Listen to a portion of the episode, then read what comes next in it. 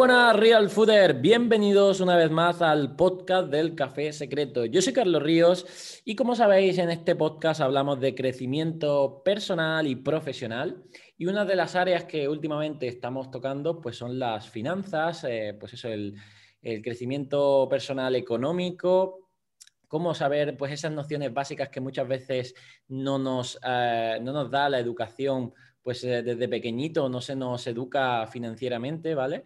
Y un tema muy interesante es el de la inversión, ¿vale? En qué invertir nuestro dinero, pues para ganar más dinero, es decir, para tener esa solvencia y también para buscar esa libertad financiera de la que yo hablo, que es un concepto, pues bueno, que también podremos hablar en, este podcast, em, que yo creo que aporta mucho bienestar, eh, pues eso, a nivel personal.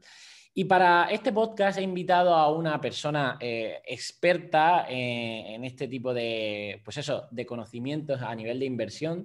Eh, acaba de publicar un libro que se llama Invierte en ti, de la editorial Planeta. Y mm, es una crack y seguro que os va a encantar esta charla con ella. Muy buena, Natalia de Santiago, ¿qué tal estás? Hola Carlos, encantada de estar aquí contigo. Muchas gracias por invitarme. Y antes de continuar con el episodio de hoy, te quiero recordar a nuestro patrocinador oficial Storytel. Storytel es esa aplicación de audiolibros que es el Netflix de los audiolibros. Solo con el pago de la suscripción vas a tener acceso a miles de audiolibros.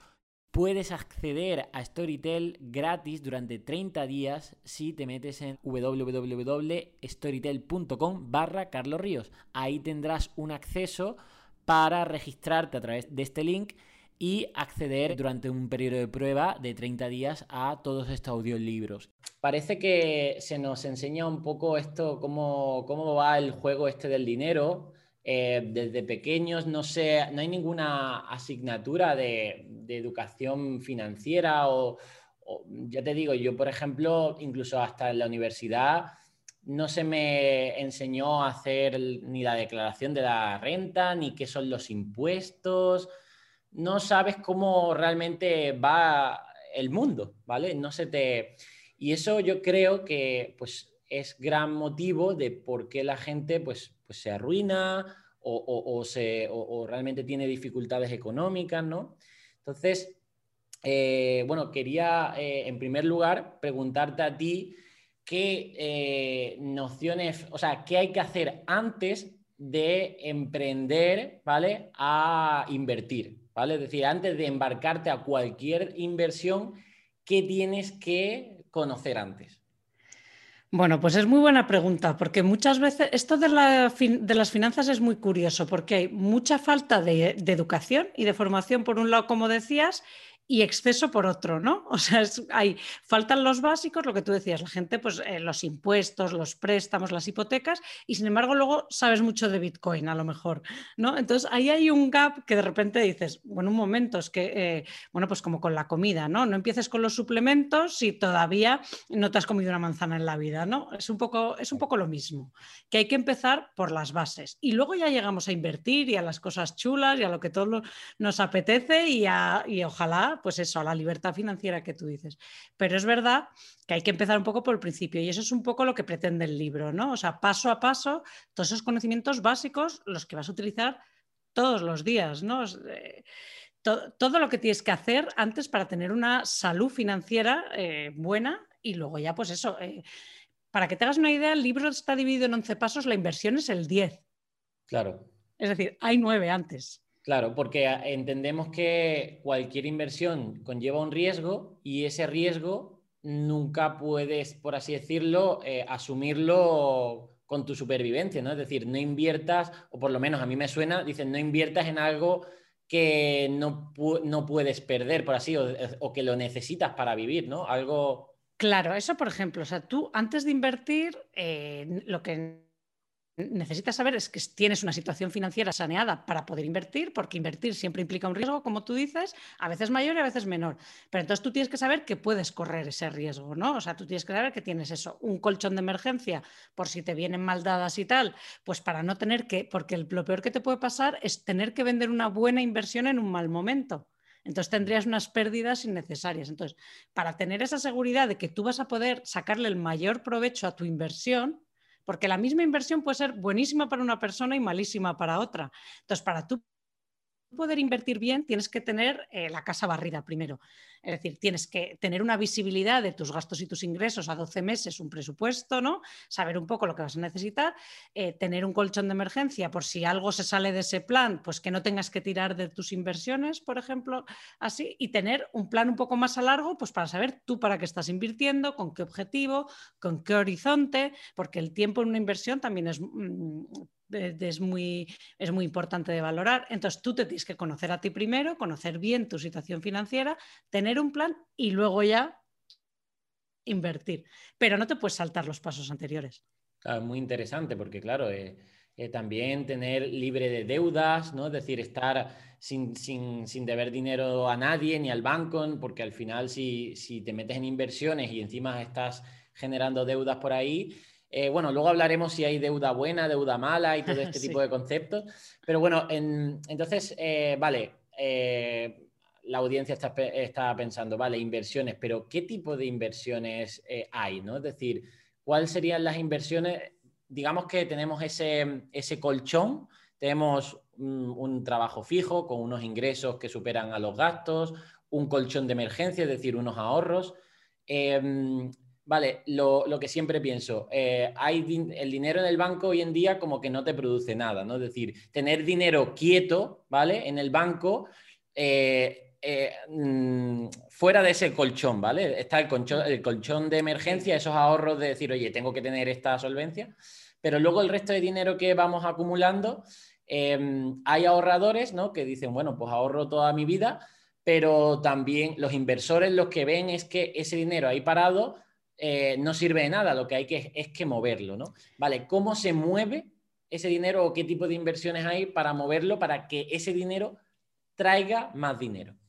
Así, o sea, el problema que hay ahora mismo, porque tú antes, hace unos años, cuando los tipos de interés estaban más altos, tú podías ser un ahorrador que le sacaba un poquito a su dinero, pues porque los depósitos daban un poco y tal. Entonces, eh, pues tú podías tener como un perfil más conservador. El problema es que ahora los tipos están tan bajos y van a estar tan bajos tanto tiempo que el concepto ahorrador de repente ya no existe. El ahorro no da nada, es más, te cuesta dinero porque a los bancos les cuesta dinero, con lo cual ya tu dinero no solo está perdiendo dinero por la inflación, sino que además te están cobrando por tener ahorros. Entonces, de repente, ese perfil del ahorrador súper conservador se encuentra con que no tiene opciones. Y entonces, más gente tiene que convertirse en inversor, aunque sea en un inversor conservador, o sea, no hace falta volverse loco. Pero ahora la realidad es que la gente normal, el que antes podía ser un tío cauto que simplemente tenía un buen depósito, esa opción ya no existe, es queda cero, incluso te cuesta. Entonces, ahora de repente te encuentras un montón de gente que jamás, eh, que no tiene una formación para invertir, como tú bien dices, y que de repente se tiene que poner a invertir sin saber nada. Y ese es un poco el gap que es peligroso y que yo creo que ahora hay mucha gente, pues como yo y muchísima gente más, intentando dar ese tipo de educación para decir, es que ahora eso, hay mucha más gente que ahora mismo se tiene que convertir en inversor. ¿Y por dónde empiezan? Que esa es una pregunta de, ¿y ahora qué hago? ¿no? Exacto, porque, claro, también es cierto que ahora eh, me pongo yo en mi situación, ¿no? Decir, oye, mm, al final el que como, vamos siempre como preguntarle al banco, ¿no? Es decir, hmm. eh, los bancos nos aconsejan de en qué invertir y todo esto, y yo realmente prefiero preguntarle a una persona a lo mejor más neutral, como tú, es decir, a un experto en, en, inversiones, finanzas, creo yo, ¿eh? Entonces, ¿qué tipo de inversiones podemos, existen para pues, ese dinero que vamos ganando y que está en el banco y que no nos genera nada y como dices tú, puede a, a largo plazo puede como devaluarse, ¿no? Es decir, que cada vez es que eh, mil euros hoy en día, o sea, un sueldo de mil euros hoy en día no es igual que en el 2000. No, es que los mil del 2000 son ahora 600. Para que te hagas una idea, o sea, con la, más o menos, ¿eh? te lo estoy diciendo de cabeza, pero la inflación acumulada entre el 2000 y hoy, has perdido a lo mejor eso, 400 euros, que es una barbaridad. Entonces, claro, ese impacto, aunque la inflación ahora no esté altísima, el objetivo del Banco Central Europeo es mantenerla cercana al 2%. Ah, no, eso es una barbaridad de pérdida de valor. Entonces, es verdad que hay que plantearse como mínimo, si tú eres muy conservador, batir la inflación, ¿no? Para que por lo menos tus ahorros no, no vayan perdiendo valor. Y es verdad que es difícil decir, ¿y ahora a quién voy y qué hago? Entonces, yo creo que lo primero que hay que hacer es informarse en el sentido de tener los conceptos básicos claros porque hay aquí dos cosas que parecen un poco contradictorias. Por un lado, es bueno empezar a invertir joven, es decir, cuanto más joven mejor, porque esto se aprende, como a todo, ¿no? Y además es como, como mantenerse en forma, ¿no? Uno empieza corriendo la, maratón el primer día. Entonces, por un lado es, es conveniente empezar joven, pero por otro lado es conveniente empezar informado. O sea que yo creo que hay que dedicarle un poco de tiempo pero empezar, ¿no? O sea, no tampoco eternizarse, porque luego el inmovilismo tampoco es bueno. Entonces, por eso sí que es verdad, como tú decías, empezar con cantidades muy pequeñas, que a ti no te, no te supongan mucho estrés para ir aprendiendo, ¿no? Porque esto se aprende. Pero bueno, lo primero es saber los conceptos claros y es saber que no hay rentabilidad sin riesgo. Que eso a mí me lo preguntan todos los días. Un producto que dé, pero que sea seguro. Y digo, no existe. Hay más riesgo y menos riesgo. Pero así el que duros a pesetas no da a nadie, ¿no? Y menos ahora con el tipo de interés tan bajo. Entonces, eso hay que tenerlo claro. Y la gente te dice que sí, pero la gente no lo interioriza. o sea, realmente te dicen sí, sí y no. Y teniendo eso en cuenta, saber también que siempre hay que ir a largo plazo, porque ir a largo plazo es una forma de reducir el riesgo porque te quitas toda la volatilidad corto y además porque te permite eso, no tener que vender en un momento malo, que es como se pierde eh, la mayor parte del dinero los inversores profesionales, los no profesionales o todos, vendiendo en mal momento. Es decir, eh, es importante no tener nunca, ir siempre a largo plazo porque es mucho más fácil y hay menos riesgo cuando tú vas a largo. O sea, que saber qué riesgo va a haber, saber que yendo a largo vas a tener menos riesgo y luego saber que diversificar es la forma, otra de las formas más seguras, además de ir a largo plazo, para sacarle más para sacar rentabilidad, pero minimizando el riesgo. Esto es fácil, ¿no? Lo de los huevos. En la... Porque mucha gente eh, cree, por ejemplo, que valores como Telefónica o BBVA son seguros, ¿no? En plan, porque son como empresones. Es que yo tengo acciones de Iberdrola, ya, pues una empresa. Si tú tienes todos tus ahorros en una empresa, eh, complicado. Es porque si a esa empresa le va mal, fuera a ti también. Entonces, aunque sean valores que parecen seguros, tu riesgo es altísimo, con lo cual diversificar. Entonces, ¿qué pasa? Que cuando tú eres un ahorrador o una persona normal, pues si tú te tienes que poner a comprar acciones una a una, pues para empezar te vas a arruinar en comisiones y luego es que no tienes dinero suficiente para diversificar todo lo que sería necesario, porque además ahora mismo el mundo está tan globalizado que ya no te vale con comprar empresas españolas, eso ya no es estar diversificado. Entonces, en este sentido, el ahorrador normal, el vehículo más eh, potente es el fondo de inversión, ¿no? Porque realmente te permite diversificar, está diversificado por defecto, aunque luego, bueno, luego hablamos un poco, pero bueno, ellos invierten en un montón de, empresas, con lo cual ya diversificas. Y además, bueno, son profesionales, tienen una supervisión muy, la CNMV está muy encima, o sea, te dan como bastantes garantías y luego además tienen una fiscalidad en España ahora mismo que te permite traspasar de un fondo a otro sin pasar por Hacienda entre medias. Que eso también cuando inviertes tienes que tener siempre muy cara la fiscalidad, porque una buena inversión con una mala fiscalidad pierdes, ¿no? Totalmente. Entonces, el fondo de inversión es, en ese sentido tiene muy poca competencia ahora mismo para un ahorrador mm, pequeño, es como el vehículo estrella, digamos. Lo que pasa es que, claro, esta es la primera decisión que es relativamente fácil, ¿no? Venga, voy a utilizarlo, pero luego hay 33.000 fondos de inversión que se comercializan en España, que es lo gordo, ¿no? Es donde ahí dices, bueno, y ahora ya he decidido en qué, ¿no? Porque eso está a día de hoy, a no ser que cambien las cosas, bastante claro, ¿no? Es, eh, te puedes poner a hacer trading tú solo acción a acción, pero las probabilidades de que se te vaya todo en comisiones son altísimas, ¿no? Entonces, bueno, yo creo que eh, fondos de inversión, eso es bastante claro, y lo que pasa es que el siguiente paso, elegir los fondos, es complicado. Eh, y, un concepto muy básico aquí es, no inviertas en algo que no sabes. Exacto. Por, por, las modas o porque te haya dicho tu cuñado y demás.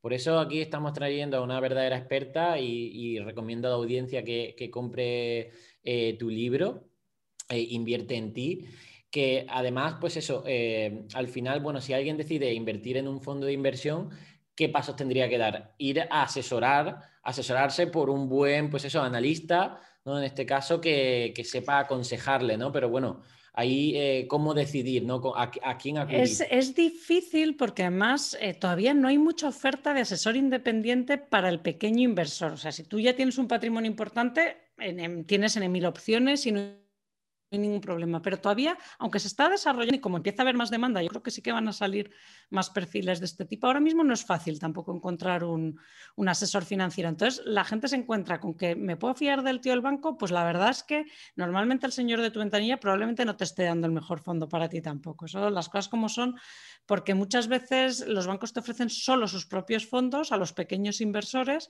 y no, son, no tienen por qué ser los que a ti más te convienen, ¿vale? Y además suelen tener comisiones altas. Con lo cual es difícil. Entonces yo creo que por eso es verdad que es importante hacer tú una labor de, enterarte antes. Y lo que tú decías, saber que si no te enteras, no te puedes meter. Porque al final es lo que te decía, eh, lo que va a determinar tu inversión, aparte de que tú eliges una buena inversión, es cómo te comportes tú con esa inversión, cuánto compras y sobre todo cuándo vendas. Entonces, para no vender en un mal momento, tienes que entenderla. Tú tienes que entender en qué estás invirtiendo para saber que a lo mejor un momento dado, mm, dado baja, como el año pasado con el coronavirus, que bajó todo, pero tú sí sabes en qué estás invirtiendo, sabes que eso es coyuntural, que es un momento que aguantas y que se va a pasar. La gente que no lo sabía vendió y perdió un 30 y un 40%. Eso, si tú entiendes tu inversión, entiendes lo que estás haciendo, entiendes que vas a largo y tal, tú te esperas y aquí no, mm, mm, a después paz. Entonces, hay que entender en qué estás invirtiendo. Entonces, eso no es fácil, ¿no? No siempre es fácil. Entonces, tienes dos opciones. O ir por la gestión activa, ¿no? Que es buscarte un gestor, eso, que a ti te dé confianza y que te lo explique todo y que te asesore y del que tú te vas a fiar para cuando tú te entre el pánico y te diga y quieras vender y te diga no. Nuestra estrategia sigue siendo válida, no vendas, este no es mal momento, nuestra tesis de inversión sigue. Tienes esa opción lo que pasa es que, como digo, hay muchas opciones y no todas están abiertas al pequeño inversor. Algunas pues tienen unos, pues, aunque ya hay para casi todos los públicos, pero bueno, todavía las hay que tienen una inversión mínima alta o porque luego no, tú puedes comprar el mismo fondo de inversión a distintos precios. Sí. Es decir, según eh, eh, para un inversor pequeño puede ser más caro el mismo fondo que para un inversor ya más eh, grandes patrimonios. Entonces, bueno, ahí las opciones del pequeño inversor no son tantas, pero bueno, las hay, ¿no? Entonces, eso es cuestión de, buscar, como todo, de buscar y comparar y dejarte asesorar y eso, te tienes que fiar mucho de la persona que te asesore porque es la que en el momento cuando te asustes eh, te tiene que decir por qué no te tienes que asustar y por qué tienes que aguantar o no, o lo que sea. Y si no, la otra opción para empezar, que a mí me parece una muy buena opción para empezar, eh, son los fondos indexados. Entonces, ¿Qué es un fondo eh, indexado? Es gestión pasiva en lugar de activa, ¿no? O sea, tú, lo que yo te estaba contando ahora es un tío que tiene una estrategia, uno o varios, vamos, que tiene una estrategia y que a ti te vende su estrategia, ¿no? Entonces tú te la tienes que creer y eh, apostar por esa estrategia con él, que está muy bien y tal, pero no es fácil si tú no sabes de estrategias elegir y entenderla, ¿no? Entonces, eso es, eh, eso te requiere como más tiempo de sentarte, entender la estrategia, elegir una que a ti te vaya y luego, y luego ¿qué pasa? Que como realmente no es fácil, eh, hay de los gestores activos, hay unos pocos muy buenos que baten al mercado consistentemente, pero hay muchísimos mediocres. Pero muchísimos tipo, esto no es la mitad y la mitad, sino es piramidal. O sea, hay muy pocos en el top y muchos abajo. Esto va así. Entonces, ¿quién te asegura a ti que tú vayas a ser de los que eligen los de la punta? Cuando eres un tío normal, ¿no? De la calle.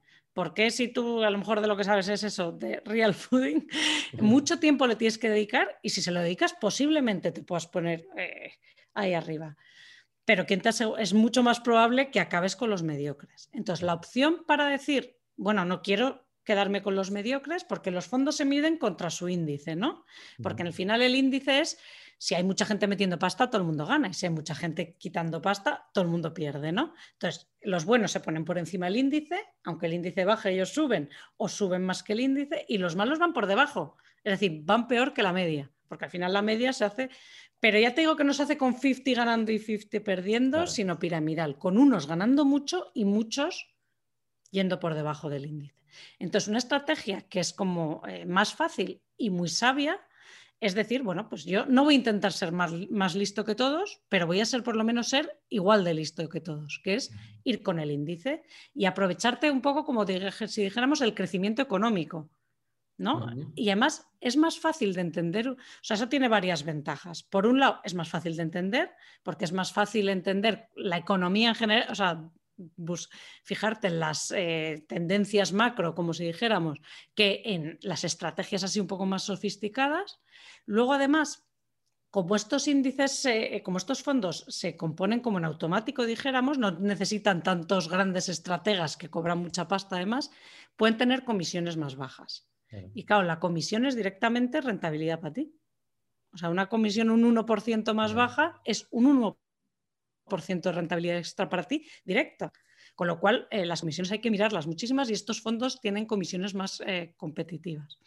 Y además tienen también la ventaja que si tú lo entiendes, porque eso, tú entiendes que vas con el índice, que, bueno, y tal, probablemente para ti además sea más fácil eh, no vender en un mal momento, entender tu inversión y que tu rentabilidad, porque una cosa es la rentabilidad del fondo y otra es la tuya, cuando entres tú y cuando salgas.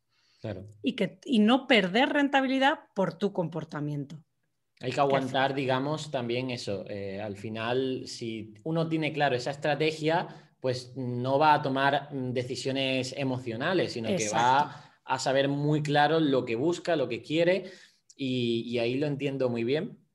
La verdad es que, bueno, pues eh, para que la audiencia un poco eh, el resumen de, oye, pues estos fondos, bueno, primero decir que aquí no estamos dando consejo de inversión de nada. Para nada, no, no, y aparte yo no trabajo para estos fondos ni nada, o sea, a mí no, quiero decir, a mí me da lo mismo. Eh, pero sí que es cierto que para ese pequeño ahorrador, o para ese pequeño inversor, pues estos fondos de inversión, pues sería una opción, siempre y cuando, pues ese asesoramiento, buscar ese asesoramiento, pero vamos, que incluso ya debes eh, formarte tú mismo, tampoco delegarlo todo en alguien, decir, oye, tú sabes de esto, pues mm, toma mi dinero. Oye, no, tienes que entender un poco, ¿no? Que es para eso que estamos aquí. Pero bueno, vamos a tocar también otros, otros temas de en qué invertir, que, que suenan, ¿no? Suenan por ahí por la...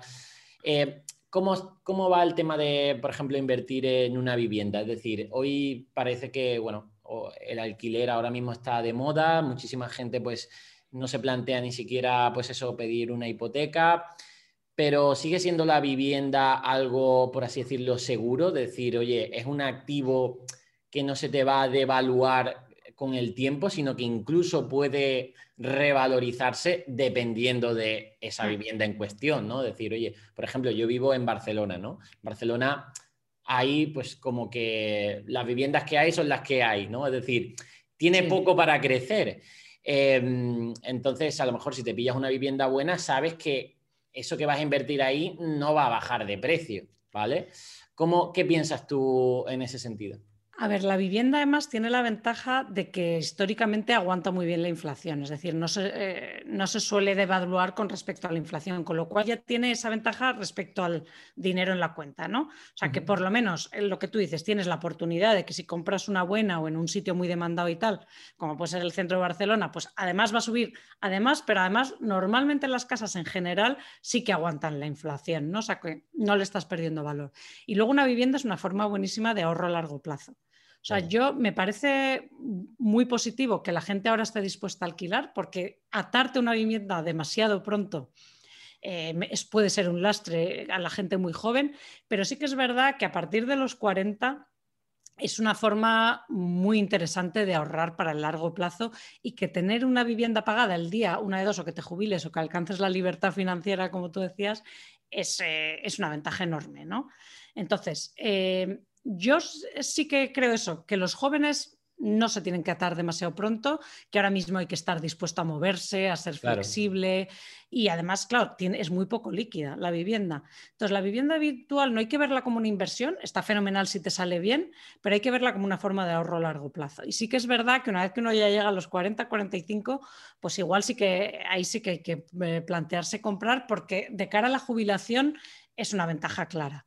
Que no lo haces, eh, no pasa nada, pero entonces tu ahorro para la jubilación tiene que ser muchísimo más agresivo. O sea, si tú decides de verdad vivir en alquiler a largo plazo, que es una opción válida, entonces hay que tener mucho más cuidado con, con cómo, de qué vas a vivir en un futuro. Con lo cual, yo sí que creo que invertir en tu vivienda habitual eh, a una edad ya, cuando ya estás más asentado y tal, porque eh, comprar compensa a largo, no a corto. Si tú te vas a mudar bastante y tal, eres un tío joven, vas a ampliar la familia, lo que sea, te vas a mudar de país, no compensa comprar, pero a la larga sí que es una buena inversión. Y luego también a mucha gente eh, que le gusta, pues hay gente que también le gusta invertir en vivienda para luego alquilar y tal. Es una, es una forma también eh, muy digna y muy válida, de, una forma de inversión fenomenal. Lo que pasa es que, bueno, no es fácil en el sentido de que hay que tener recursos, no es, no puedes meter y no puedes meter 4.000 euros que, y luego es poco líquida, ¿no? Porque es, vender una casa pues no es fácil y si la tienes alquilada tampoco, en fin, está muy bien, es una estrategia como otra cualquiera, pero no está al alcance de cualquiera. Claro, tienes que tener también un capital inicial para poder hacer ese tipo de inversiones y, luego, si quieres alquilarla y todo esto, pues o, delegarlo y demás, porque es, también un curro, ¿no? Es decir, oye, tienes que, Totalmente. Tienes que estar como lo de las, los Airbnb y todo esto, las viviendas de... Ahora, mm, fíjate, con el COVID, pues muchas que invirtieron en este tipo de viviendas eh, turísticas, pues se lo han comido, ¿no? Entonces... Eh, bueno, eh, está muy bien advertir esto a la gente. Yo, mm, mi caso personal, ¿cuál es? Pues tengo 30 años, y me, o sea, mm, me alegra no haber comprado ninguna vivienda con mi primer sueldo. ¿Por qué? Porque han pasado muchas cosas. han pasado muchas cosas. Es decir, eh, mm, menos mal que no me até a, ese tipo de, compromiso porque eso me ha permitido a, crecer y, moverme y hacer de todo eh, ahí por lo, mm, sin, ataduras, ¿no? Ahora con 30 años y con, digamos, una mejor solvencia económica, con una mayor estabilidad, llevo ya, pues eh, voy a hacer dos años que estoy viviendo en el mismo sitio, me gusta, he encontrado esto, pues ahora sí creo que es el momento para decir, oye, voy a invertir en una vivienda porque, porque es que quiero vivir aquí y aún así, aunque a lo mejor pase en medio años que no quiera vivir aquí, no me voy a arrepentir porque no es, eh, o sea, no, ni necesito, por así decirlo, eh, exactamente ese dinero, es decir, eh, me da una solvencia como para decir, oye, no tiene sentido que esté alquilando y que esté tampoco de un lado para otro cuando realmente ya quiero, quiero vivir en, en este sitio, ¿no? Entonces yo creo que esto, ahora bien, invertir en comprar viviendas para alquilarla y demás, eso me va a, quitar de mi foco. De, es un trabajo. claro, es un trabajo. Decir, oye, es que mis fuentes de ingresos vienen por otra parte. No quiero hacer esto, ¿no? Que esa es otra cosa que yo pongo en el libro y que nadie lo piensa, que es que invertir es invertir en ti también. O sea, invertir en, y por eso llama el libro así, es que a la gente se le olvida, parece que siempre tiene que ser eso, Bitcoin o casas y tal, y digo, pero tú has invertido en mejorarte a ti formación. para eh, formación en, tu propio negocio, en tal, en mantenerte competitivo en el mercado laboral, es que es más importante todavía, porque eso son capacidades de generar ingresos en un futuro recurrentes. Entonces, eso se nos olvida muchísimo, seguir invirtiendo en ti, seguir formándote, mantenerte actualizado y con el mundo lo rápido que cambia ahora mismo, que es fundamental. Entonces, a lo mejor te compensa más invertir en forma que invertir en otra casa o en, o en lo que sea. Y también otra cosa que va un poco a lo tuyo, invertir en salud. Una mala salud es carísimo. Carísimo a largo plazo, además. Entonces, ahí hay que, ser, hay que tener una mente un poco más abierta. ¿Qué es invertir? ¿no? Y, no solo es la inversión puramente financiera, sino que tener una buena salud es, es un asset financiero muy importante, por ejemplo. Eh, para todos, que te salen hasta los seguros más baratos. decir, y, para el futuro, y mantener tu capacidad de trabajar más años, es que ahora mismo se viven un montón de años, la esperanza de vida ha crecido un montón, si tú tienes que pasar 40 años sin trabajar por, por, mala salud es tremendo. Entonces, yo creo que hay que tener así una visión un poco holística de lo que es la inversión y de no olvidarte que tú eres un activo. Claro. Y tu valor en el mercado laboral o tu capacidad de generar ingresos es un activo muy potente en el que se puede invertir también. Y ahí yo enlazaría invertir también en tu propia empresa, ¿no? Si eres un autónomo, ¿vale? Y estás, eh, pues eso, imagínate, eres un freelance. Freelance eh, que, que, diseñador gráfico, que está trabajando y que, bueno, pues con ese trabajo te mantienes bien. Pero quieres dar un poco más, es decir, quieres eh, tener esa libertad financiera, es decir, que no dependa tus ingresos de estrictamente tu tiempo de trabajo, sino, venga, pues a lo mejor para emprender y ya para, en lugar de ser trabajador o freelance, ser empresario, ahí necesitas capital. Y eso es lo que yo hice en mi experiencia cuando empecé eh, siendo trabajador, viviendo en casa de mis padres, ahorrando todo lo que tenía para ser emprendedor. ¿Vale? Entonces, esto también, antes de a lo mejor, eh, yo no entiendo de bolsa, tampoco entendía de vivienda, pero entendía muy bien que digo, ostras, si con este dinero puedo eh, movilizar esta idea que tengo del real fooding y esto me va a dar X ingresos, foco en eso y me pongo a tope con eso. Y me salió bien en ese sentido. Es decir, em, creo que la gente también tiene que arriesgar de que si cree en sus capacidades y en su idea, invertir económicamente en ellas para hacerlas crecer. Que luego, obviamente, luego hay un montón de baches, en plan, no solo los impuestos, sino pues las épocas malas. Vender no es fácil, está claro. Pero está claro que, que necesitas dinero para vender también. Es decir, necesitas, si necesitas contratar a gente, si necesitas eh, mejorar tu página web, si necesitas eh, incluso hacer cursos de formación para ti, todo eso yo creo que, muchas veces no se, no se habla en el mundo de la inversión, ¿no? Exacto. Yo por eso me parecía muy importante ponerlo en el libro, porque además piénsalo, si estamos hablando versión sea buena para ti, tienes que entenderla. ¿Qué entiendes tú mejor que tu propio trabajo? En lo que tú eres experto. Entonces es mucho más fácil que tú como inversor seas bueno en lo tuyo, en invertir en ti, en conocer tu trabajo, en saber qué es lo que se va, eh, qué es lo nuevo que viene, eh, qué se va a necesitar en un futuro. Las probabilidades de que tú de eso sepas bastante son, son más altas. que de a lo mejor un sector del que no tienes ni idea o de criptomonedas que no tienes ni idea, ¿no? Entonces, eso es algo que solemos tener una visión limitada, pero que como tú dices, es así. Y yo por eso creo que es importante, tú normalmente la gente mira los ingresos y los gastos, ¿no? Pero realmente lo que hay que mirar también es tu valor neto, es la otra mitad de la foto. Esto no es más que lo que tienes menos lo que debes, pero eso es creciendo, eso es lo que te da libertad financiera larga. No lo que tú ganes, no tus ingresos y tus gastos, que eso es una cosa, eso es como la, la, cuenta de resultados de un negocio, pero al final tú lo que quieres es que vaya creciendo el valor de ese negocio, que en este caso eres tú. Entonces tú lo que tienes que mirar, tú tienes tu, eso, tus cuentas, tus ingresos, tus gastos y tal, pero luego tienes que mirar tu valor neto y tienes que ver que eso crezca y cuánto crece. Porque tu valor neto dividido por tus gastos mensuales es tu libertad financiera. Es cuántos meses puedes vivir tú sin volver a trabajar, ¿no? Entonces, eso la gente no lo suele monitorizar, pero si empezáramos jóvenes y además tú te organizas los gastos, cuando tú te organizas tu valor neto y dices, a ver, ¿qué tipo de activos tengo? ¿no? Eh, tengo cuentas, tengo bolsa, tengo mi negocio y tal.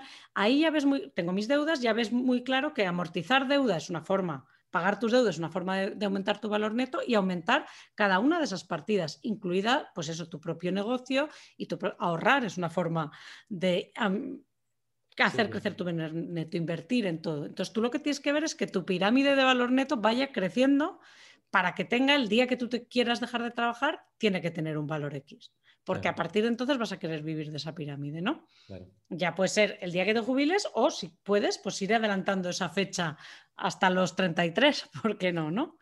Pero eso es algo que la gente no mira, es muy fácil de mirar y es importante. O sea, yo, eh, uno de los ratios que miro, por ejemplo, es el ratio de creación, mi ratio de creación de valor. Yo sé lo que valgo en cada momento y además sé, para empezar, porque tú puedes destruir valor también. No, es importante estar creando valor y a qué ritmo. Y eso sí que te da una idea real de cómo van tus finanzas, de cómo vas eh, tú como inversión, ¿no? Pero eso no lo mira nadie.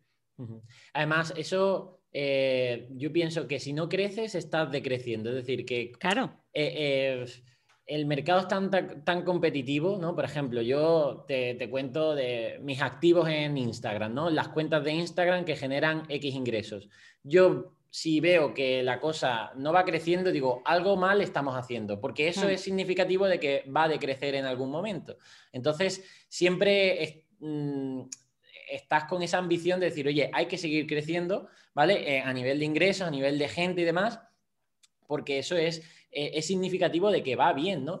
Incluso, eh, mm, esto es un concepto un poco más difícil, ¿no? para mí, pues que sepas que a lo mejor eh, mm, a nivel de ingresos y eh, no estás facturando, bueno, por así decirlo, a nivel de beneficio, no estás teniendo el mismo beneficio, pero tu, tu valor general, ese neto, está creciendo. Es decir, oye, tienes más ingresos, pero también tienes más gastos, pero porque estás invirtiendo en hacer algo muy grande, ¿no? Que luego también, tipos de inversores, pues tú te puedes conformar es también hasta dónde quieres conformarte, ¿no? Es decir, hasta dónde quieres llegar. Porque yo, por ejemplo, con el real fooding, quiero llegar al mundo entero. Entonces, claro, yo podría conformarme ya y decir, venga, yo, yo ya vivo bien, tengo mi sueldo, pero no, yo lo que quiero es crear del real fooding una, una puta multinacional que esté en todo el mundo. Y para eso, entonces, el riesgo es alto, el beneficio obviamente es, mucho. Entonces, yo lo que estoy pensando no es si este mes estamos, hemos ganado mil euros más o mil, euros menos, es cómo puedo seguir creciendo esto y que llegue todavía más gente. Entonces, eh, tengo como una mentalidad también más de inversor de decir, oye, voy a todo pero porque confío mucho en mí, en mí mismo. ¿eh? Claro, pero es que si lo piensas, o sea, esto que a ti te está saliendo como intuitivo, no intuitivo, de haberlo pensado mucho y de tu estrategia y tal, en el fondo, cuando tú haces valoración de empresas, como hago yo de analista y tal, eh, no miras lo que está ganando en la empresa. Es, tiene mucho más peso lo que tú crees que va a poder ganar en un futuro.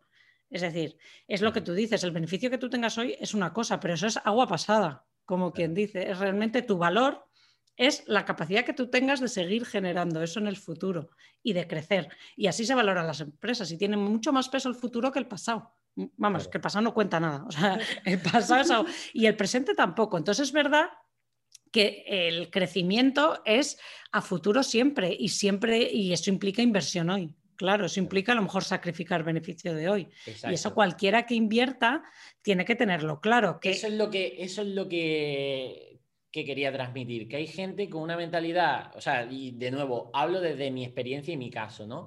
Si tuviera una mentalidad muy, muy conservadora, intentaría como que estuviera siempre, pues eso, protegido y con, y con miedo a decir a, a, perder, pero es que eso me haría imposible mm, seguir creciendo. O sea, es que la única forma de seguir creciendo es arriesgando en ese sentido, de decir, oye, tengo que invertir más, o sea, gastar más, contratar a más gente para llegar a más gente, Em, y todo eso para que vaya creciendo la empresa. Entonces, em, siempre miro en el futuro, ¿vale? Pero para eso, obviamente, tengo un presente que, que no, no, voy al cuello, es decir, tengo un presente cómodo y asumo eso, es decir, tengo como esa mentalidad de decir, oye, tengo que arriesgarlo mm, todo esto, decir, oye, hacer mucho más inversión en mi empresa si quiero llegar a donde quiero llegar, ¿vale? Incluso cuando estamos hablando de que soy yo mi propio inversor, porque también querremos otros inversores. Es decir, eh, esto entraría en lo que las startups, ¿no? Yo tengo una startup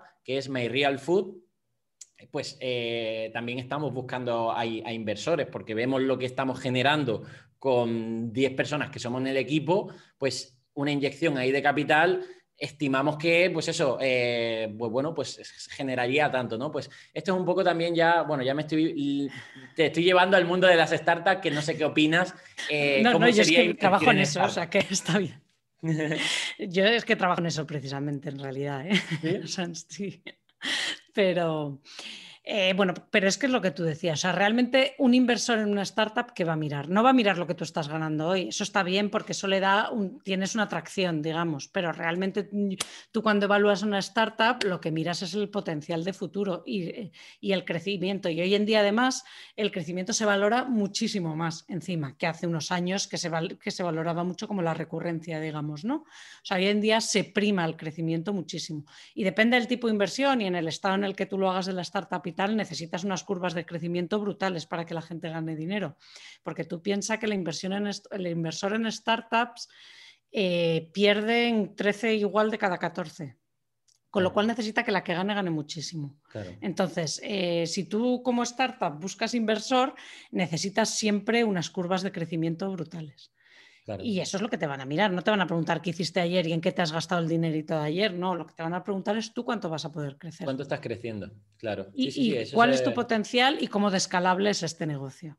Exacto. La escalabilidad, otra de las palabras que sin tener ni idea en mi, en mi educación, pues sé que, que todo mi esfuerzo lo invierto en algo que es escalable. Es decir, oye, por ejemplo, te pongo el ejemplo, ¿eh? mira, yo tengo una consulta de dietistas nutricionistas ¿vale? Por un lado, en Madrid y pasan consulta online y sabemos que, bueno, pues que cada nutricionista genera pues un beneficio de 3.000 euros, y, pero cuesta tanto, ¿no? Y digo, esto está muy bien, estamos, es una necesidad, pero, pero no puedo hacerlo, yo qué sé, multimillonario. En cambio, My Real Food, con, con, con tecnología, con una persona, ayudamos a mil. Y digo, ostras, hay que invertir en esto. Es decir, es que ya solo uno se va dando cuenta por dónde van, por dónde van los tiros, ¿no? Es decir, eh, la tecnología, el crecimiento, las, eh, las redes sociales, la salud también, que es también incluso qué es tendencia de aquí a unos años, ¿no? En plan, la sostenibilidad, la salud. Mm, eso no hay que obviarlo, ¿no? Yo creo que es importante también conocer todo eso. Y los inversores están en eso. O sea, el inversor ya no está eh, pensando en qué ha funcionado ayer. Lo que se buscan son las, oportunidades de lo que viene. Y de hecho se intenta invertir un poco antes de que pase, con lo cual el riesgo es muy alto, claro, porque luego puede pasar o no, o no puede pasar. Pero en el fondo tú lo que intentas siempre es adelantarte un paso. ¿Qué pasa? Que hoy en día hay tanta información que, que adelantarse es muy difícil porque realmente hay mucha gente intentando adelantarse, con lo cual es muy difícil y por eso es más probable que lo consigas en lo tuyo, en lo que tú eres experto, más que en Bitcoin, porque hay millones de expertos en Bitcoin que ya están intentando lo mismo que tú. No quiere decir que sea em, imposible, pero es más difícil. Entonces, por eso hay que tener, o sea, al final invertir en ti, en otros, en lo que sea, es gestionar riesgos. O sea, más que buscar rentabilidad, es aprender a gestionar los riesgos, saber cuánto riesgo puedes asumir tú, cómo lo quieres asumir en función de los retornos que, esperas, eh, que esperas obtener. Y si tú eres un buen gestor de riesgos, en los dos sentidos, en el sentido de no correr más riesgos de los que te puedes permitir, pero tampoco menos, porque entonces es un coste de oportunidad. Entonces, situarse bien en eh, evaluar bien tu perfil de riesgo y tu capacidad de asumir riesgo y tomarlo es quizá la decisión más importante que hay que tomar. Total. Total, no pasarse porque entonces te quedas sin dinero y entonces no puedes eh, seguir invirtiendo y tal, pero tampoco quedarse corto, porque quedarse, y ese es un problema, problema, no es problema, pero ese es un poco el cambio de chip que hace falta que haga el ahorrador, porque antes el ahorrador tenía la opción de que le remuneraran el ahorro, pero ahora ya no la tiene. Entonces ahora hay que empezar a convivir con el riesgo con otra actitud completamente distinta. Antes era aversión al riesgo total, es decir, la gente, el perfil español además era riesgo cero, pero ahora eso ya no es una opción. Entonces, poco a poco, sin pasarse, o sea, siempre dentro de la prudencia, hay que empezar a convivir con el riesgo de otra, de otra forma. hombre, dentro de dar pasos que sepas que, que, la opción de la opción de caerte no sea el fin, es decir, tú, no puedes, o sea, yo entiendo, cuando yo mm, veo el riesgo, pues veo un riesgo que si sale mal, no se acaba. Exacto. O sea, yo siempre me pongo, eh, y además, una, esto lo he comentado alguna vez en el podcast, eh, ¿qué pasaría si mañana perdiese todo mi dinero, por así decirlo, ¿no? Y, y me pongo en esa situación y digo, bueno, pues iría, volvería a casa de mis padres, eh, no tendría que pagar, eh, eh, empezaría de nuevo con cero gastos y con todos los conocimientos que he aprendido volvería a resurgir. Y eso me da una cierta capacidad y ahí es donde entra lo de invierte en ti, ¿no? Decir, oye, si perdieses por lo que fuera una mala decisión o lo que sea, ¿en qué punto te colocaría para volver a surgir? Claro, y es que eso técnicamente, que eso también yo, por ejemplo, son otros dos capítulos del libro, bueno, uno en particular que se llama Ponte en lo peor. Y es que esto, que es la resiliencia financiera, o sea, la capacidad de asumir un bache y levantarte, volverte a levantar sin consecuencias permanentes, es decir, porque baches va a haber, si es que nos va a pasar a todos, o sea, es que eso es inevitable a cualquiera, da igual. Entonces, eso se trabaja también, que es lo que mucha gente no se da cuenta, que la, tú puedes mejorar tu resiliencia financiera. Y entonces, si tú tienes mucha resiliencia financiera, vas a ver baches, pero tú te vas a recuperar rápido, que es lo importante. Pero para eso hay que planificarlo, como tú dices. Hay que tener, yo también tengo el plan de el plan de y si todo va fatal y tengo cinco hijas, o sea, imagínate, para mí es un Cristo, pero por eso tengo que tener más. Yo tengo el plan de si todo va fatal, lo tengo todo fichado. o sea, em, si nos mudamos a ti, dejamos esto tal, o sea, ese plan está muy bien. Te da seguridad. Claro, y te permite reaccionar muy rápido. O sea, ¿a quién no le cambiaron los planes con el coronavirus? Yo creo que el 90% nos tuvimos que reinvertir. Si tú has trabajado tu resiliencia financiera antes y tienes eh, reaccionas mucho más rápido y el tiempo ahí es dinero. O sea, eh, si tú ves que viene la crisis y dices, ostras, a ver, punto número uno, yo sé cuáles son mi, sé cuál es mi situación, sé cuál es mi, y sé qué decisiones tengo que tomar y con la cabeza fría y la información son más fáciles de tomar y entonces al final lo puedes convertir hasta en una oportunidad. O sea, yo creo que a muchos de los que nos asustamos muchísimo al principio de la pandemia, al final nos ha ido hasta bien. O sea, yo el libro es una consecuencia de la pandemia pura y dura. O sea, fue el día de, venga, hay que ser práctico. Y que como no seas ágil, como no tengas esa, ese plan B, pues tienen, hoy en día, en el momento en que estamos, hay mucho. Eso sí que es riesgo. O sea, no tomar riesgo también puede ser un riesgo. Exacto. Y no ser ágil, pero para ser ágil hay que tener la información. Es decir, hay que haberse puesto en lo peor antes. O sea, pensar en la crisis hay que hacerlo cuando las cosas van fenomenal. Sí. Cuando ya estás en crisis es el momento de solucionar, no de ponerse a pensar. Y entonces yo creo que ese es otro cambio de chip que antes de invertir es importante tener. Es, yo me voy a proteger primero, voy a tener un plan, voy a hacerme resiliente, a tener cintura, que para eso también pues no puedes tener todo tu dinero en tu casa, porque entonces eso es cintura cero, ¿no? Entonces, tener, eh, bueno, yo le llamo capacidad de reacción en el libro y tal, que es el concepto de cuántos gastos me puedo quitar yo de un día para otro. Claro. Así. Sí de hoy para mañana. Eso es, eso es un concepto muy importante que muy, poca gente mira. Y cuanto más alta sea tu capacidad de reacción, más flexible y más riesgos puedes tomar, porque si tú mañana puedes quitarte el 80% de tus gastos, pues es que no tienes ningún riesgo, porque puedes eh, ajustar tu vida, ser, tener cintura, ¿no? Lo que, Total. Y estos son conceptos que yo creo que por eso es importante, antes de invertir, poner todo eso bien, estar muy bien preparado para luego poder invertir y pasárselo bien y correr riesgos y una vez te va a ir mal y otra bien, pero ir en la dirección en la que quieras, pero no te puedes saltar esos pasos. Bueno, has comentado antes varias veces el tema de lo de las criptomonedas. Esto daría para otro podcast y de hecho ya te aviso que quiero traer todo de nuevo para el podcast y podemos hablar más profundamente. Pero simplemente quiero que me soluciones la duda y es em, esto del concepto del dinero descentralizado, el dinero anónimo, ¿no? Como este concepto que vende el Bitcoin, ¿no? De que tú puedes transferirle, pagarle a alguien con Bitcoin y nadie sabe de esa transferencia. Nadie te bueno, nadie y todo el mundo, que es lo gordo. Bueno, también, exacto. Pero que es... como un refugio eh, porque no te lo pueden embargar, ¿vale? Em, ¿Crees que esto, eh, porque hablan de que en 2024 va a haber como una gran crisis financiera global y entonces, eh, como no tengas algo de Bitcoin, lo vas a pasar muy mal? Eh, a ver, estos son los, los que auguran, pues eso, el, apocalipsis y que el Bitcoin nos salvará, ¿no? Em, ¿qué, opinas, ¿Qué opinas de eso? A ver, eh, yo lo de la crisis está del 24 todavía no. O sea, a ver, eh, yo no soy así apocalíptica. ¿Pero lo has escuchado? ¿no?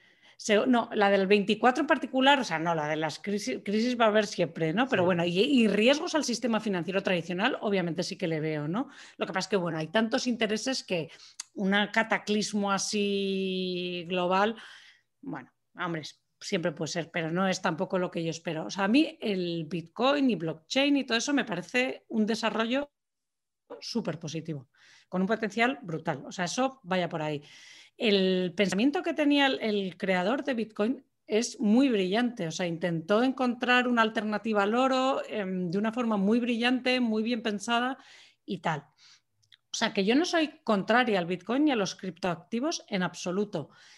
Lo que pasa es que bueno, hay que ser consciente de que todavía no están implantados, o sea, todavía no se sabe si van a sobrevivir y sobre todo cuáles van a sobrevivir. Ni... Entonces, que hay un potencial brutal, sin duda ninguna. Además, en un millón de aplicaciones distintas, o sea, no solo como moneda, sino como otro, como tecnología. O sea, eso desde luego. Ahora, sin ser expertos, muy difícil saber, porque incluso para los expertos es muy difícil saber eh, cuáles van a ser las que se van a implantar, cuáles no, qué usos van a tener, cuáles no, no está probado todavía. Estos todavía son alto riesgo y alta oportunidad, porque el riesgo y la oportunidad siempre van juntos. Entonces, es algo en el que desde luego te puedes meter, pero hay que meterse siempre con cantidades súper que a ti no te hagan cero daño y de las que puedas prescindir al 100%, porque sí que es riesgo 100%. O sea, lo puedes perder todo. ¿Puedes multiplicar por muchísimo? Sí, pero también lo puedes perder todo. Entonces, teniendo eso en cuenta y luego también ser consciente de que es un mundo complejo y que hay que entenderlo, que no, no todos son criptomonedas. La gente llama criptomonedas a gente que no es... Hay, hay que entender los proyectos, hay que entender quién está de cada proyecto. O sea, y eso otra vez es difícil, o sea, es tiempo, es dedicación, es déjate asesorar, que también hay expertos, y no, pero no gurús, o sea, no es fácil. Entonces, es un riesgo altísimo y por eso yo creo que hay que meterse siendo consciente con cantidades muy pequeñas y, sabiendo que te tienes que enterar, porque a mí me hablan de es que ha salido una nueva y digo, pero tú sabes qué es eso. no, ni idea, pero como está tan de moda, digo, bueno, pues que con esa lo normal es que lo pierdas todo. Otras no. Otros son proyectos muy potentes que están muy bien, pero esto no se puede hacer porque te lo ha dicho tu cuñado. Total. Yo te, doy mi opinión. A mí me encanta, o sea, me, me estoy informando, llevo varios meses informándome del mundo de las criptomonedas no por ganar dinero de ahí, sino por, por simplemente por, por, me gusta eh, eh, ese concepto, ¿no? Y, y, al final he llegado a una conclusión de decir, oye, si quieres hacer trading con criptos y todo esto, de nuevo, es un trabajo. Es un trabajo. Entonces, si es un trabajo, tú tienes que poner coste-beneficio. Es que mi trabajo está en otro lado. Lo que a mí me da más, eh, más beneficio es otra cosa, ¿no? obviamente, al entenderlo, porque yo ya creo que he entendido bastante las criptomonedas, pues ahora a lo mejor puedo buscar un asesor, ¿vale? Para que eh, me pueda, pues eso, eh, para que él haga ese trabajo. Decir, oye, hazme el trabajo y yo, si confío en ti y demás, pues, pues, pues lo vemos, ¿no? Pero de nuevo, es otro trabajo que tienes que invertir no es fácil. tiempo. No es fácil. Em, y bueno, pues eh, tienes, que, tienes que entenderlo. Pero sí que me parece, bueno, eh, a lo mejor, yo qué sé, a lo mejor hace 20 años eh, la gente confiaba mucho en el dinero físico. Y hoy en día, por ejemplo, aquí en Barcelona ya nadie paga con dinero físico. también las cosas van cambiando, ¿no? Es decir, y hay mucho también reaccionario a que no, pero yo creo que si la gente lo adopta, y se democratiza, ahora mismo estará menos del 1% de la gente que, que entiende. Claro, pero para eso, o sea, es lo que íbamos de entender la inversión. Para eso tienes que entender las limitaciones de Bitcoin, que por ejemplo, eh, para que tenga una adopción masiva, o sea, Bitcoin nunca va a poder ser una moneda como el euro, podrá ser como el oro. Y se podrán hacer eh, monedas utilizando el Bitcoin como patrón, eso podría ser, pero por cómo está diseñado el Bitcoin, a lo mejor otras sí. El Bitcoin, una moneda de uso corriente, no puede ser, tendría, o sea, hay desarrollos que lo pueden convertir en eso, pero entonces, hay, eso hay que entenderlo, ¿no? Yo creo entender qué significa que Bitcoin tenga éxito y que no, A lo mejor no es que sea como el euro, sino que a lo mejor reemplace al oro como activo refugio. Pero claro, estos son conceptos que no entiende todo el mundo, que hay que entenderlos porque así tú sabrás valorar si tu tesis por la que invertiste en Bitcoin se está cumpliendo o no y si tienes que venderlo o no. Que ese es el problema, porque además lo que sí que tienen es una volatilidad brutal porque de momento los movimientos son puramente especulativos. ahora mismo Bitcoin sube y baja, lo que está en trading en corto plazo es puramente especulativo. O sea, si Elon Musk pone un tweet que pone Bitcoin, eso es súper peligroso porque claro, eso no tiene fundamento detrás. Entonces, si tú inviertes en Bitcoin con fundamento, tienes que saber abstraerte de esta volatilidad brutal que tienes ahora mirar a futuro, valorar de verdad si esto, eso, si se está imponiendo, si se está adoptando, qué penetración, si tiene ya profundidad. Entonces, claro, esto es lo que tú dices, esto es un curro y o lo haces tú o contratas a alguien bueno que lo haga, que no sea uno de estos gurús de te lo vendo. También, exacto. Yo lo que he llegado a la conclusión es que, bueno, eh, si te has informado bien de qué es el Bitcoin y de otros proyectos de criptomonedas, eh, si quieres invertir en ellos, tienes que tener en cuenta que esto es a largo plazo, es decir, hmm. años, ¿vale? Porque crees que dentro de X años van a tener ese valor, entonces coge un dinero que te, o sea, yo he cogido un dinero que me sobra y que digo, esto lo podría perder a cero, pues oye, lo meto en Bitcoin y en estas criptomonedas que creo que, por el proyecto, por lo representan, por lo que está respaldado, creo que en X tres años va a valer. Pero claro, eso no es una forma de yo de ganar dinero. El sí, pero a, largo, y con muchísimo riesgo y es dentro de tu estrategia global que tú tienes tus riesgos bien medidos y tienes la parte que tienes invertida en ti y en tu trabajo, la parte segura en la casa, no sé. Entonces, esto al final es lo que te decía antes, también debería ser como una pirámide. Tu base sólida y si quieres con la puntita meterlo en criptomoneda, fenomenal, te puede ir de lujo, pero que sea la puntita. La gente que está a lo mejor pidiendo un crédito para comprar, que los hay, para comprar Bitcoin, eso es una animalada, claro. Entonces, yo creo que es al final eso, pero todo eso es un poco de estrategia, ¿no? De tener una estrategia global de tu vida, ¿no? Y decir, venga, yo este poquito sí que lo puedo meter ahí, si a mí me apetece y no me quiero perder esto y me voy a enterar y tal. Y luego tienes que saber, sobre todo que, y eso es lo que la gente creo que no entiende, pero eso con todas las inversiones, no solo con esta. ¿Yo en qué me tengo que fijar para saber si de verdad me está yendo bien o mal? Porque eso no son los movimientos del precio sino si se están cumpliendo las expectativas que tú tenías, eso, de adopción, de implantación, de no sé qué. Y eso son unas métricas que no es el valor. En ese, tú tienes que abstraerte de eso y ver si tu tendencia subyacente, la de, por debajo, se está cumpliendo o no. Que eso es lo que te va a convertir en un buen inversor. El que tú, aunque baje, como lo tuyo sigue tal, tú, pom, pom, pom, pom, pom, Y eso es mucha disciplina y tiempo, claro. Tiempo y formación y, bueno, pues todo esto que, que hemos hablado en este podcast y que, bueno, pues ya para finalizar, decirte, Natalia, que me encantaría que volvieras a otros podcasts, porque me parece muy interesante. Yo soy muy desconocedor todavía, pero bueno, al fin y al cabo yo soy dietista nutricionista, ¿no? Eh, bueno, ya empresario, yo creo. Ya... Bueno, ya, exacto, ya soy empresario, pero, pero sí que es cierto que, que al final pues nos falta más conocimiento.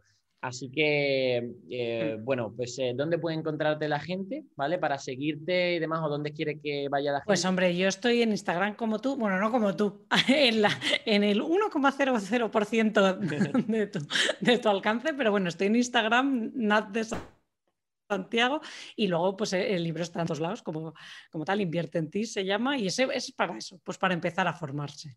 Genial, Natalia. Pues eh, muchas gracias por, eh, estar aquí. Gracias a ti por em, invitarme. Un placer. Nos vemos, eh, nos vemos en futuros podcasts y a vosotros, Real Fooder, muchas gracias por, vuestra atención. Ya sabéis que tenéis el podcast en, en Spotify, en iBox, en iTunes, que nos ayudáis mucho a, seguir este podcast con vuestras compras del Café Secreto. Por, gracias por vuestro apoyo. Que tenemos un grupo Telegram que dejaremos en, el link de, este, del episodio, ¿vale? Donde ahí pues comentamos cosas del podcast. Tenéis descuentos del Café Secreto también en ese, en ese grupo. Y nada más, nos vemos en el siguiente podcast. Hasta entonces, adiós.